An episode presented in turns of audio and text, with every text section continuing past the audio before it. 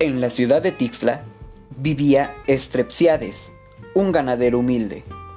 Pasaba las noches en vela, escuchando cómo su gordo hijo se pedorreaba, mientras a él las preocupaciones lo atormentaban por tanto dinero que debía a consecuencia del maldito vicio de su hijo Fidípides, al que le encantaban los juegos de azar y las apuestas, aunque en realidad tenía muy mala suerte para eso.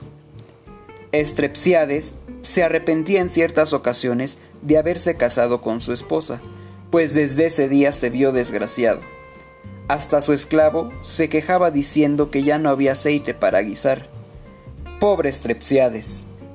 Se le ocurrió que podría alegarles a sus acreedores de manera legal, pues ya eran muchos los intereses que había estado pagando, así que intentó fallidamente convencer a su hijo de ir a la escuela de derecho con el maestro Sócrates, para que le enseñara algunos argumentos para debatirles a sus acreedores, y así deshacerse de ellos.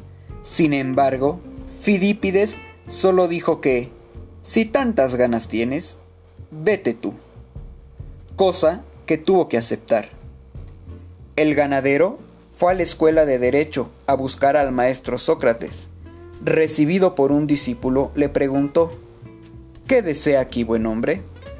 Estrepsiades le platicó su historia y el plan que tenía en mente. Entonces el discípulo lo hizo pasar para que hablara con Sócrates. Querofonte lo llevó al jardín donde el maestro se mecía en un columpio. Apresuradamente, Estrepsiades preguntó, ¿Él es Sócrates? Querofonte asintió. Corriendo le contó al maestro su historia, y él le dijo que tendría primero que pasar varias pruebas con las nubes, para que le enseñara a ser chismoso.